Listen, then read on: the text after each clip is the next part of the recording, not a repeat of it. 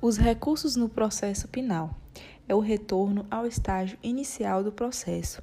É uma nova oportunidade no julgamento da pretensão. Ela pode ser dividida em duplo grau de jurisdição e é um reexame de uma decisão por um órgão ou instância superior.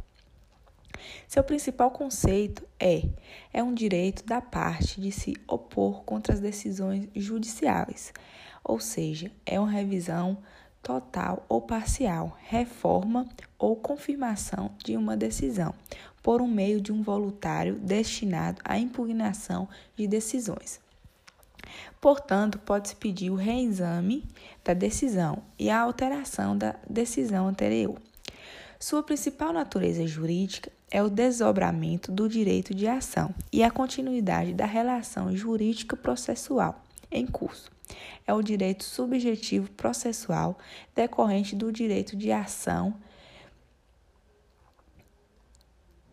e de defesa.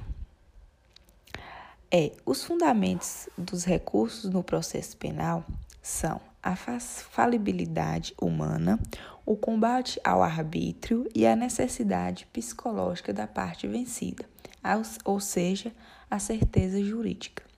Suas principais características são a voluntariedade, que é o meio voluntário de impugnação das decisões, e a manifestação de vontade, que é o inconformismo da parte, e a prorrogação da relação jurídica, que é o admitido dentro da mesma relação processual jurídica, e a prolongação desta relação. Entretanto, os princípios recursais são a taxatividade, que está prevista em previsão legal, expressivamente prevista no ordenamento jurídico, o princípio da unirecorabilidade, que é a cada decisão caberá um único recurso, e o princípio da fungibilidade, que é um recurso interposto no lugar de outro e pode ser aproveitado, sendo sua principal condições é, não haver erro gravíssimo ou de má fé. E o obstáculo, seu principal obstáculo é a hipótese de má fé. O princípio da voluntariedade, que é a interposição voluntária, ou seja, não há obrigatoriedade de recorrer no ato processual decorrente da manifestação de vontade da parte. E o princípio da convenção, que é o recurso interposto perante órgão incompetente, e a remessa do processo no órgão competente o princípio da proibição da reformatio impejus, que nada mais é a reforma para pior, ou seja, é o recurso exclusivo da defesa, onde o réu não pode ser piorado. É a, pro, é a proibição direta e indireta. É o recurso exclusivo da acusação, o tri, onde o tribunal pode melhorar a situação do réu. A, reforma, a reformatio in melius é a reforma para melhorar, mesmo que haja pedido oposto. Os pressupostos de admissibilidade são requisitos, a interposição válida do recurso, avaliados o juízo, o qual juízo adat quem e o juízo a quam, a quam receber ou rejeitar o recurso e o juízo há de quem conhecer ou não reconhecer o recurso.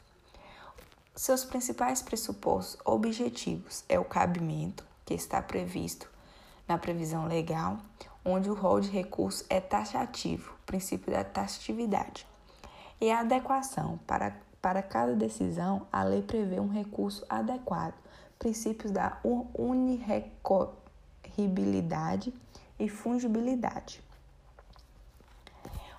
Os pressupostos objetivos é a regularidade formal, onde os recursos devem preencher as formalidades legais para recebimento, sendo elas a petição, o termo nos autos e a formalidade essencial. A tempestividade é a interposição dentro do prazo previsto em lei. Prazos recursais, fatais, contínuos e peremptórios Prazos processual, contagem com exclusão do dia do início e inclusão no dia do final. A tempestividade é o início da contagem, ou seja, a intimação. Primeiro ou último dia do prazo. Se o primeiro e último dia do prazo não for o último, prorrogue-se para o próximo dia subsequente. Forma de contagem do prazo. A partir do primeiro dia seguinte. Como diz a súmula 710 do STF, a súmula 310 do SCF e o artigo 798 do Código de Processo Penal. A interposição de recursos de apelação pode ser feita até o prazo de 15 dias, no termo inicial, a partir do primeiro do dia útil seguinte. Por exemplo, na quarta-feira, dias qual a, a intimação pessoal da sentença condenatória, através de oficial de justiça, inclui-se o, o dia de início. Na quinta-feira, início do cômpito. Na sexta-feira, juntada do mandato de intimação aos autos e o dia irrelevante para a contagem do prazo. No sábado e no domingo não contam, e a partir do dia 10, na segunda-feira, é o fim do prazo, inclui-se o dia do vencimento. Os pressupostos objetivos tendem a ser a ausência de fatos impeditivos e extintivos, que é a renúncia, a desistência e deser deserção, que é o fato impeditivo antes da interposição, e o fato extintivo é após a interposição. Mas atenção, a falta de interposição do recurso não corresponde à renúncia e o Ministério Público não pode renunciar ao direito de recorrer, mas pode deixar de interpor os recursos. Seus pressupostos subjetivos nos recursos do processo penal são a legitimidade, que é a parte para recorrer, que podem ser o Ministério Público, requerente, assistente de acusação, o réu ou o defensor, e o interesse, que pode ser processual e obtém a situação mais vantajosa. A, a sucumbência, que é a frustração de expectativas legítimas e interesse jurídico. Porém, o Ministério Público tem interesse em recorrer em favor do réu, independente de ser funcional e mais o interesse da sociedade. Os efeitos dos recursos no processo penal são adotadas de uma ou mais efeitos, sendo os principais o devolutivo e o suspensivo. O devolutivo é a regra e o suspensivo ocorre quando a lei indicar. O juiz, porém, tem que ser de admissibilidade, atribuindo os recursos. E o devolutivo é comum a todos os recursos, que cabe devolver ao tribunal o conhecimento da matéria impugnada, rever a integridade e a matéria contraversa, tanto devolútil quanto apelútil.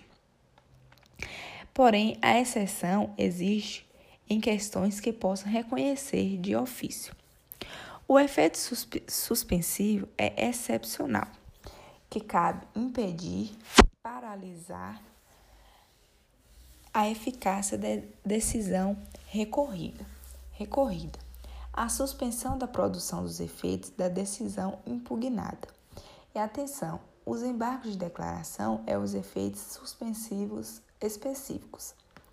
Os efeitos regressivos são os juízes de retratação, próprio juiz para alterar ou manter a decisão. Exemplo: recurso em sentido estrito e agravo em exceção. O efeito extensivo são os concursos de agentes, recursos interpostos por, por uma a todos e aproveita.